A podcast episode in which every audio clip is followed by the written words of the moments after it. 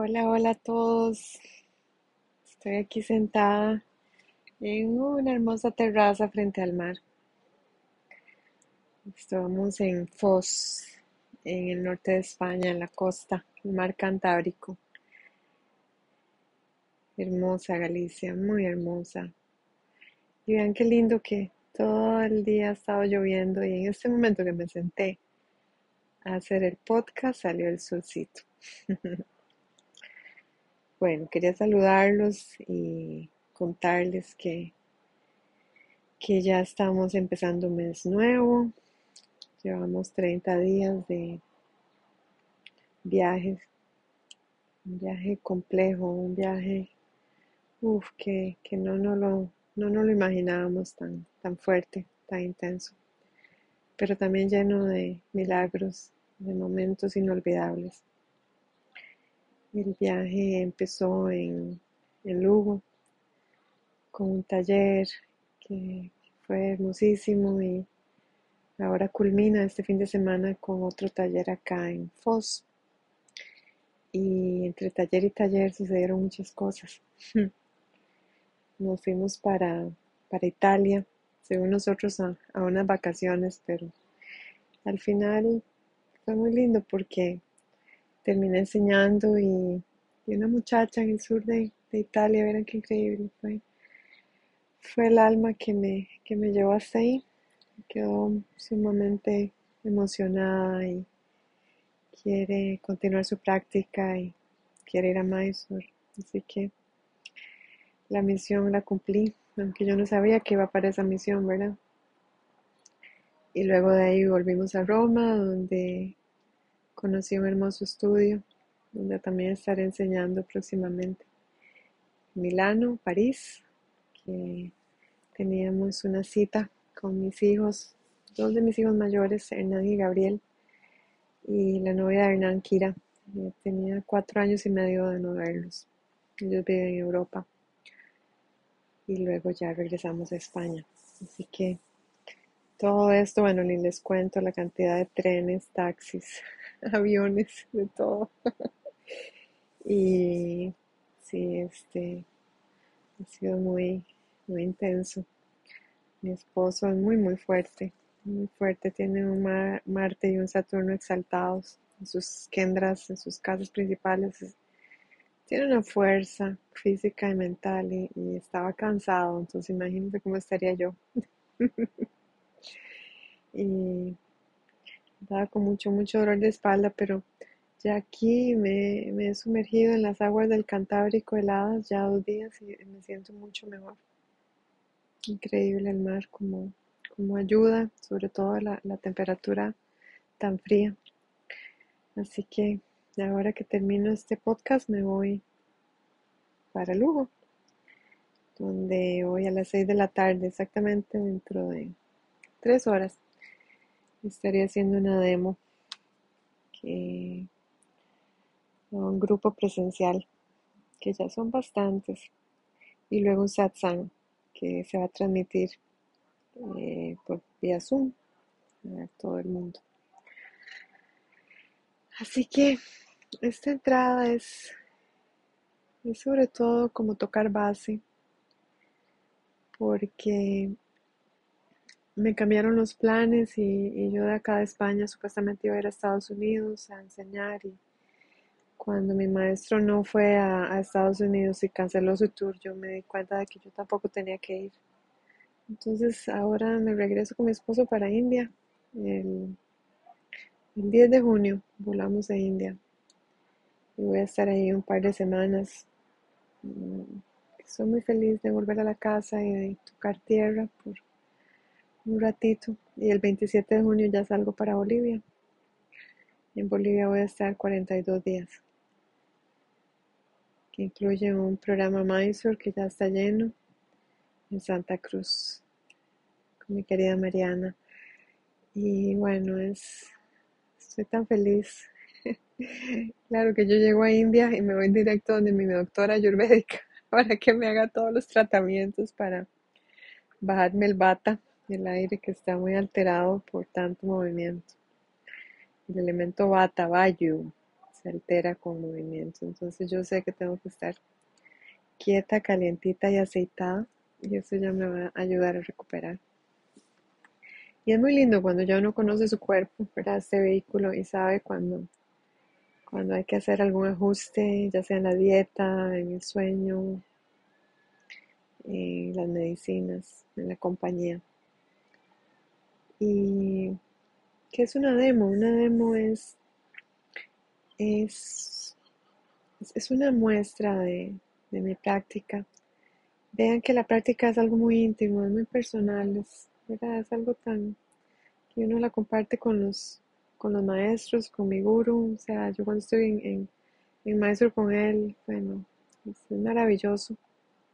Siento un acompañamiento que no, no tengo durante el resto del año. Pero una demo, digamos que es una excepción a esta intimidad de la práctica y se hace con el fin de que más personas conozcan este método. Y hoy en la mañana que la estaba eh, practicando, no sé por qué me, resonó tan fuerte el nombre de Krishnamacharya. Krishnamacharya, digamos que es el padre del yoga moderno y él, él también hacía demos en toda India. Esa fue la misión que le encomendó su guru, de ir a difundir las enseñanzas que le había dado. Y que Krishnamacharya, él tenía otros planes, él quería hacerse abad en un monasterio, que hubiera sido mucho más cómodo para él estar en un solo lugar y tenía toda su vida resuelta y era célibe y no tenía que pensar en nada y el maestro lo que le mandó a hacer fue casarse y a difundir el método en todo India.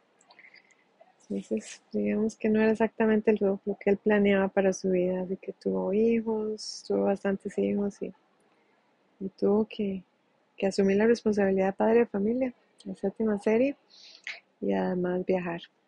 Entonces, así fue como Patavi Joyce conoció a Krishnamacharya en una demo. Y Patavi Joyce se conmovió tantísimo ante la práctica de, del que sería su maestro. Y estaba muy jovencito y, y desde ese día le pidió instrucción y empezó a, levantarse muy temprano a las 3 de la mañana para poder practicar antes de irse a la escuela y todo esto lo hizo escondida de sus padres porque los padres no le hubieran dado permiso. Entonces, si andamos pidiendo permiso para hacer las cosas, no vamos a llegar muy lejos. Recuerden que no podemos pedirle permiso y instrucciones de viaje a alguien que nunca ha viajado. Es como nos van a hablar desde sus miedos, desde sus resistencias, desde sus limitaciones. Y lo único que va a causar es ruido mental. Eh, cuando estamos seguros de la dirección, simplemente eh, alineamos nuestras brújulas, soltamos las amarras del barco y abrimos las velas. Y el viento nos llevará a nuestro destino, aunque tal vez es un destino que nunca anticipamos. Vean que en mi caso, yo cuando me iba a imaginar que yo iba a ser un alma libre en el mundo, eh, difundiendo lo que amo con mucha pasión, mucha gratitud. Eh, en realidad sí era mi sueño, pero yo mismo me había descartado porque tenía tantas responsabilidades familiares y cero apoyo, digamos que en mis exparejas. Entonces yo misma me decía que aunque yo anhelaba hacer esto, nunca iba a poder. Y vean cómo las circunstancias de la vida se acomodaron exactamente para que yo pudiera cumplir con mi Dharma. Así que se trata de, de pedir y sobre todo de pedir la fuerza para que podamos soltar los apegos y caminar, dar nuestros pasos auténticos sin imitar a nadie. Eso es muy importante porque si estamos imitando a alguien nunca vamos realmente a, a ser auténticamente nosotros. Tenemos que tener el coraje de decir esto es bueno para mí, no tengo que explicarle a nadie por qué, intentar justificarnos ni quedar bien con nadie. Las opiniones de la gente son solo eso, opiniones de la gente. Y generalmente la ignorancia es la que maneja las mentes de las personas. Entonces, si encontramos un maestro, mejor nos dedicamos a escucharlos a ellos y si son buenos maestros, nos darán las alas para cumplir con nuestros dharmas y, así es la manera de vivir esta vida. Tomar las acciones necesarias y olvidarnos de los resultados. Ya de los resultados encargará Krishna. Nosotros simplemente cumplimos y tomamos la acción con todo el amor y se lo ofrecemos a Krishna. Así que así es como voy a hacer la demo de hoy.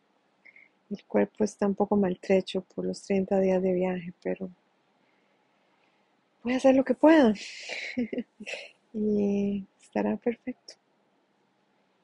Les quiero también invitar porque hay un satsang después de la demo eh, que es una sesión de preguntas y respuestas con la gente que está ahí presente. Así que va a ser muy lindo recibir las preguntas y ver qué sucede. Eh, los invito a que se unan a este satsang, se va a difundir a nivel mundial y será muy especial. El, el estudio donde voy es muy hermoso, es muy muy pura la energía, que siento que, la demo la estoy haciendo en el lugar correcto, en el momento correcto.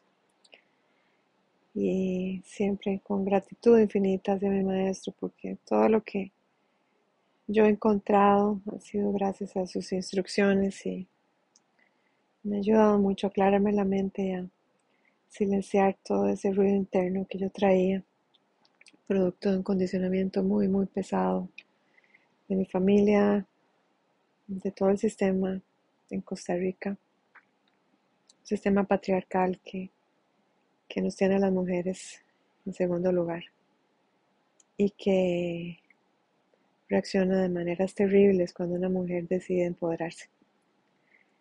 Mi maestro me ha regalado eso, me ha regalado alas, me ha regalado fuerza y no tengo palabras de gratitud, solo puedo eh, continuar divulgando y difundiendo y educando a la población de América Latina, que es lo que Él me encomendó. Esta es mi razón de vivir en este momento y me siento muy colmada para yo poder cumplir con mi Dharma. He tenido que, que hacer sacrificios muy grandes a nivel personal y ahora los entiendo. En su momento no los entendía bien, pero ahora sí. Escuchen este mar hermoso. Y todos somos esa gota de agua que es parte de un mar inmenso de amor. Y en la gota está contenida el mar. Así que no hay separación. Cada uno de nosotros tiene un potencial infinito de transmitir esta energía sagrada. Y es a través de la práctica del yoga que logramos dejar atrás todo lo que no somos, limpiar nuestra mente, encontrar claridad. Ha sido muy lindo porque este último mes he estado leyendo los ensayos de todos los que van a participar en Bolivia y qué inspiración, qué, regalo encontrar esta práctica cuando uno está en los 20, 30. Yo lo encontré cuando tenía 33 años y, y desde ahí ya mi vida empezó a encaminarse. Yo no sé dónde estaría yo si no hubiera encontrado esta práctica. No, no tenía herramientas, no tenía guía. Vivía en una oscuridad constante, en un sufrimiento infinito. Y ahora tengo espacio de mucha, mucha paz conmigo misma y por lo tanto con el mundo y con todos los acontecimientos de mi vida, tal y como han sucedido. Me han traído a esta terraza, a este norte de España hermoso, a estas comunidades que están sedientas de las enseñanzas de mi maestro. Y si yo puedo de alguna manera inspirarlos a seguir adelante, a darlo todo sin esperar nada, a encontrar esa intensidad dentro de ustedes. Es esa la que los va a llevar a a donde necesitan ir. Me despido. Espero verlos y abrazarlos muy pronto. Y a los que están acá en Lugo y en Foz, nos vemos el fin de semana para nuestro taller. Qué emocionante. Nos vemos también, ojalá, esta noche para la demo y el. Namaste a todos desde Galicia. Mucho amor.